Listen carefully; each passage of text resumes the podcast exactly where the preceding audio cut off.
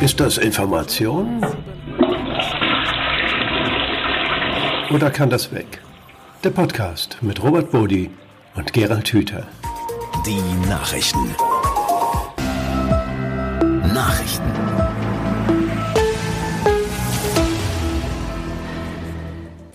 Ja, einmal mehr willkommen bei Ist das Information oder kann das weg mit Gerald Hüther und Robert Bodi, der erste Podcast im neuen Jahr. Der erste Podcast übrigens, und äh, da wollen wir uns gleich bedanken bei allen, die zugehört haben, auch für ihre Geduld. Der erste mit vernünftiger Tonqualität. Wir haben im vergangenen Jahr ein bisschen experimentiert und haben uns ein bisschen Hilfe geholt von einem Menschen, der mit den Ohren denkt, dem Barfi, und der hat uns gesagt, wie das jetzt richtig geht. Und jetzt können alle noch viel klarer und besser zuhören. Dank an Barfi und Dank an alle, die schon im vergangenen Jahr unsere Podcasts eingeschaltet, runtergeladen haben, abonniert haben.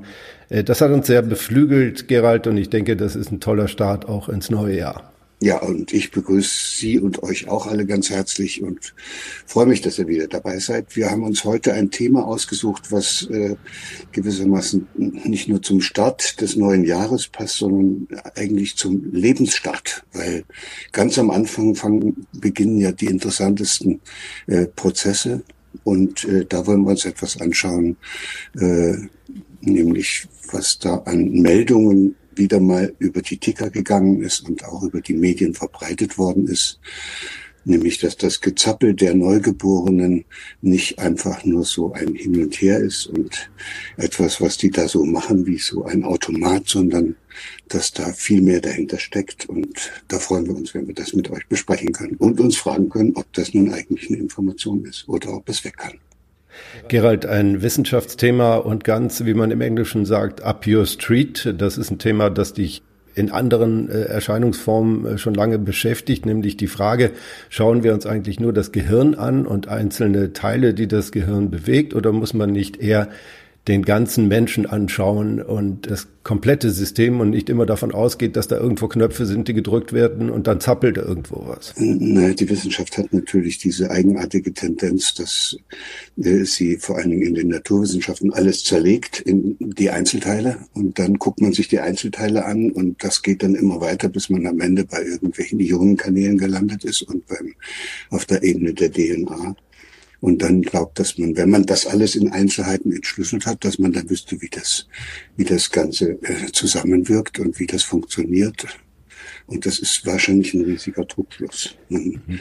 findet in den Einzelteilen, also hier in diesem Falle haben wir äh, eine wissenschaftliche Entdeckung, die da bekannt gegeben wird. Und da haben Wissenschaftler gemessen, wie äh, die Babys mit den Armen und Beinen sich bewegen das ist sehr aus dem Kontext heraus. Man guckt sich nur die Arm- und Beinbewegung an, rechnet die dann und macht dann auch möglichst mit einer künstlichen Intelligenz, äh, also lernfähigen Rechnern, äh, eine, eine Analyse und kommt dann drauf, dass das gar nicht einfach nur so ein sinnloses Gezappel ist, sondern dass da irgendwie etwas dahinter steckt und sich im Laufe dieses Gezappels allmählich ein koordiniertes Bewegungsmuster herausbildet. So, das ist die Art und Weise, wie Wissenschaftler vorgehen.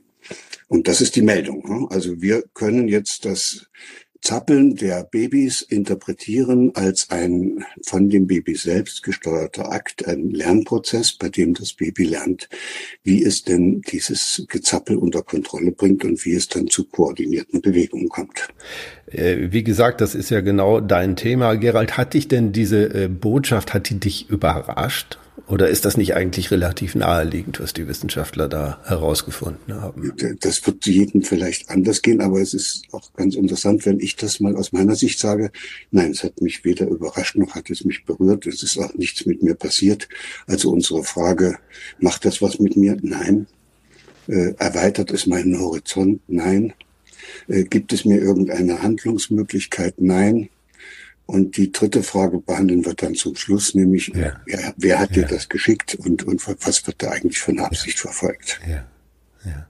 Trotzdem, wenn ich das aus meiner Sicht sagen darf, du bist natürlich da der Fachmann äh, für, für jemanden wie mich, der da eher Laie ist, ist es natürlich schon äh, unter Umständen eine spannende Erkenntnis, äh, auch wissenschaftlich nachgewiesen zu bekommen, okay, Ähm, hier lernen Kinder schon im frühesten Entwicklungsstadium eigentlich, wie man sich bewegt. Also alles, was dieses Kind macht, was es an Input bekommt und wie es darauf reagiert, ist dann letztendlich schon Lernprozess und Teil einer, einer Entwicklung. Ja, und da fängt es jetzt mit dieser Information an, interessant zu werden, weil es deutlich macht, wie weit wir im Durchschnitt in der Bevölkerung entfernt sind von einem etwas tieferen Verständnis, wie sich Leben organisiert und was Lernen ist.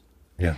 So, also modern ausgedrückt würde es heißen, alles, was lebendig ist, lernt. Lernen ist eine Grundeigenschaft des Lebendigen. Und, und so ein kleines Baby er lernt natürlich durch äh, spielerisches Ausprobieren, wie dann aus einem Gezucker allmählich eine Bewegung wird. Das ist ein aktiver Prozess, der geht von dem Baby aus. Anders kann es das gar nicht lernen. Und ich werfe jetzt mal die Frage zurück zu dir und sage, wie hast du dir denn das vorher vorgestellt, dass die plötzlich äh, mit der Hand zugreifen können und dass die den Daumen in den Mund stecken können? Wo soll denn das Programm dafür, wo soll die Verschaltung dafür im Hirn entstanden sein? Wer soll das da oben reingebaut haben? Das ist ja eine ganz spannende Frage. Also die klang jetzt eher rhetorisch, aber die ist ja durchaus ganz spannend, weil ich glaube, viele von uns machen sich darüber keine Gedanken, sondern nehmen das als gegeben hin, dass das Kind sich bewegt. Und da wir nicht genau verstehen, was da passiert, denken wir, das macht das aus irgendeinem Motiv, weil es Spaß an der Bewegung hat oder weil irgendein Reiz es zum Zucken gebracht hat. Ähm, insofern finde ich das schon auch eine ganz spannende Information, weil sie Bewusstsein weckt. Ähm, also bei mir ganz sicherlich und ich weiß, dass viele Menschen, äh, gerade wenn sie Eltern werden, natürlich auch sehr verunsichert sind und jede Bewegung buchstäblich, die das Kind macht, äh, beobachten und sich fragen, was macht es jetzt, was passiert da? Und insofern berührt mich das schon, weil ich denke, es hilft Eltern, die vielleicht gerade Eltern geworden sind, schon in dieser ja wahnsinnig unsicheren Phase, äh, besser zu verstehen, ähm, was da mit ihrem Kind passiert, was das Kind da macht. Ja, genau. Diese Eltern sind in Schulen gegangen, da haben sie Biologieunterricht gehabt und dort ist ihnen erzählt worden, dass so ein Organismus wie so ein Baby äh, durch die Steuerung genetischer Programme aufgebaut wird. Also ja. gehen die davon aus, dass es genetische Programme gibt, die dann auch die Vernetzungen im Hirn herstellen, die dann dazu führen, dass es zunächst zappelt und dann immer gezieltere Bewegungen ausführen kann. Das heißt, es äh, das ist die alte Vorstellung aus dem mhm. vorigen Jahrhundert, mit der die meisten Leute noch rumlaufen und geben sich dann eben auch mit dieser Vorstellung zufrieden, obwohl sie doch eigentlich beim Beobachten des Kindes durchaus über die ersten zwei, drei Wochen sehen könnten, wie das Kind selbst aktiv aus einem äh, unkoordinierten Gezucke ja. koordinierte Bewegung macht. Ja, das war eher ein fatales Missverständnis. Äh, wir haben eben, wie du es beschrieben hast, lange geglaubt, äh, Kinder kommen ja nicht fertig, aber doch vorprogrammiert zur Welt und, und äh, dann laufen da Mechanismen ab, die halt dieses vorprogrammierte Produkt sozusagen fertigstellen. Da gibt es ja noch andere Theorien. Es gibt auch Menschen, die eher religiös beheimatet sind, die sagen, das ist alles Teil der Schöpfung. Das Kind kommt so zur Welt, weil es so gemacht wurde von von seinem Schöpfer.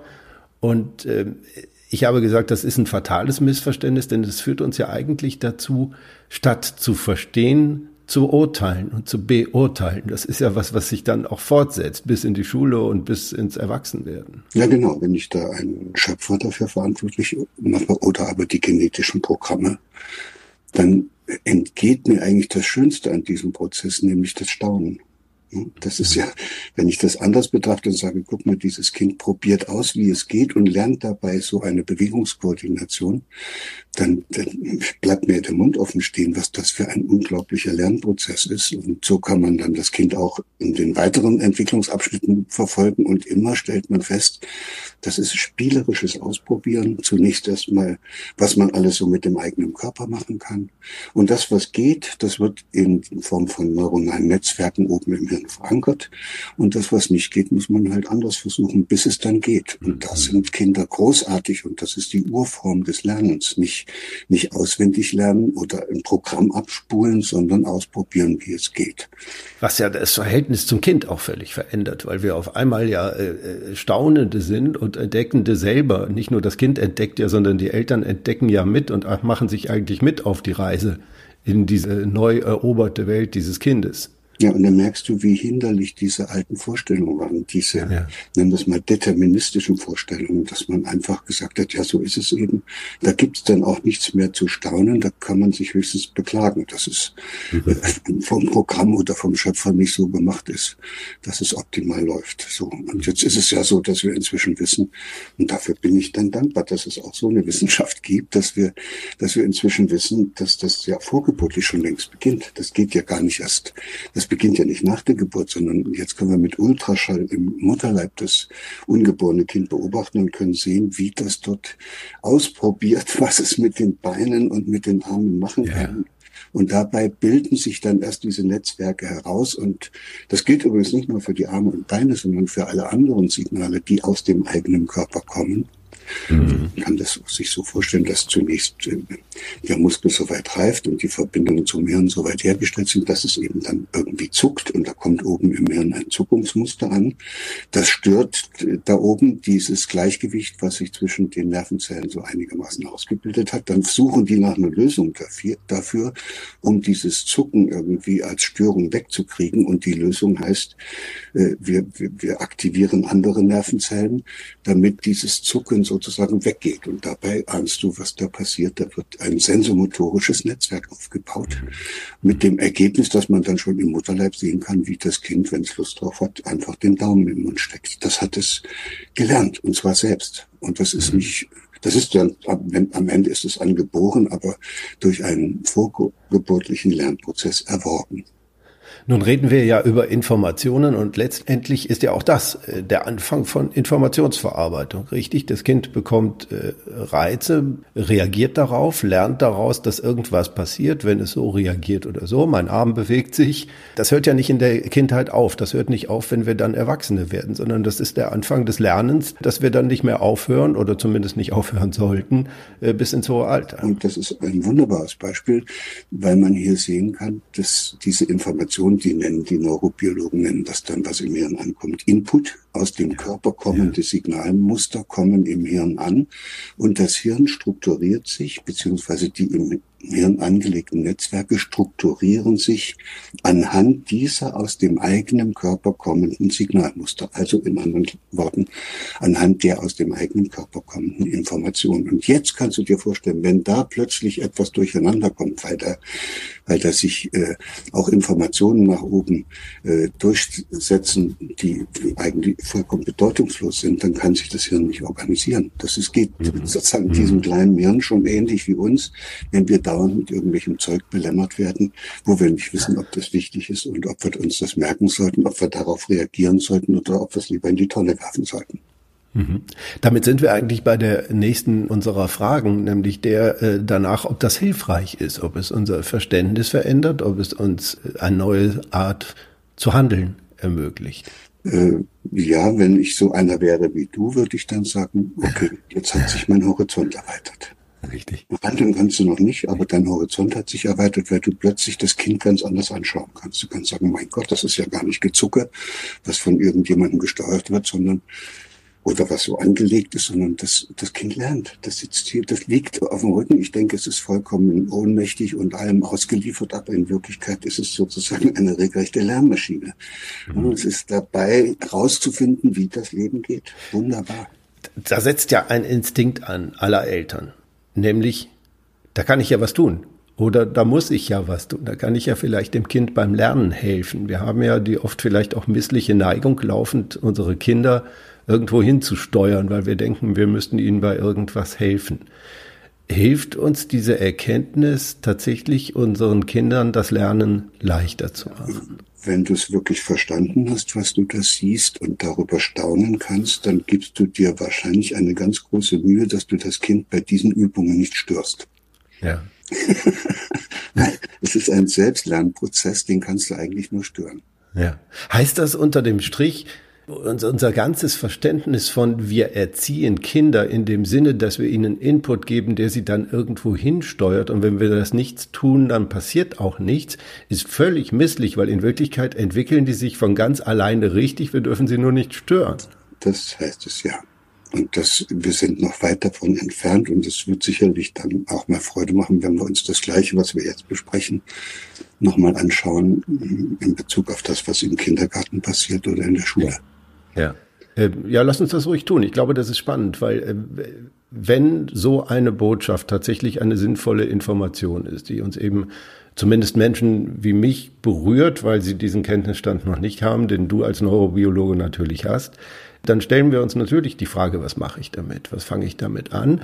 Was kann ich daraus lernen? Genau. Und dann liest du diese Information, die du, also diese Mitteilung über diese neue Entdeckung bis zu, bis zum Ende. Und dann kannst du die vierte Frage aus unserem Katalog beantworten. Wer hat mir das eigentlich geschickt und welche Absicht verbindet er damit? Spannend. Äh, da haben Forscher was gemacht, wo du sagst, ja, ist doch völlig klar. Das wussten wir doch schon.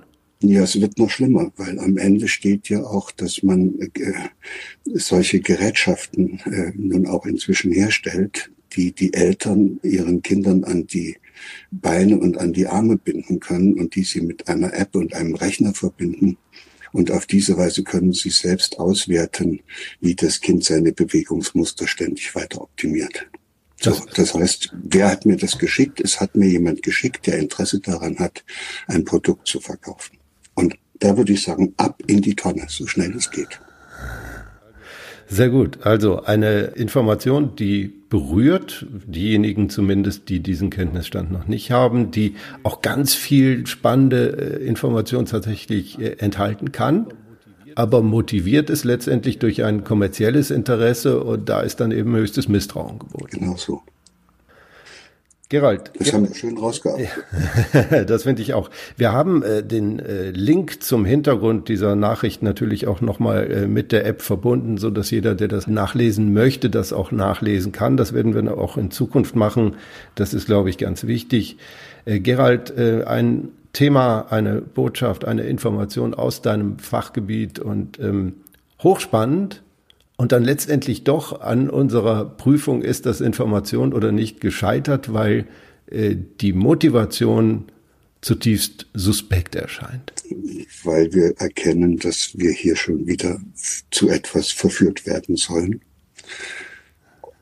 Trotzdem dürfen wir beide ja jetzt feststellen, die Öffnung des Blickes, die durch so eine Erkenntnis dann ermöglicht wird, ist eine wertvolle Information und deshalb, äh, ja, dieser Bereich darf stehen, aber dieses, dieses äh, Interesse des Verbreiters der Information, dass sein Produkt verkauft wird, das kann man getrost in die Tonne werfen. Dann tun wir das. Das ist äh, eine Information und sie kann trotzdem weg. Auch eine spannende Antwort auf die Fragestellung unseres Podcasts. Wir werden uns auch in der nächsten Ausgabe mit einem Wissenschaftsthema beschäftigen. So viel erstmal zu diesem Thema, wie Neugeborene ihre Bewegungen üben und was wir daraus lernen können und warum wir uns trotzdem keinen Bären aufbinden lassen müssen, äh, was die Folgerung daraus angeht. Gerald, herzlichen Dank. Ich danke dir und herzliche Grüße an alle, die uns hier wieder zugehört haben.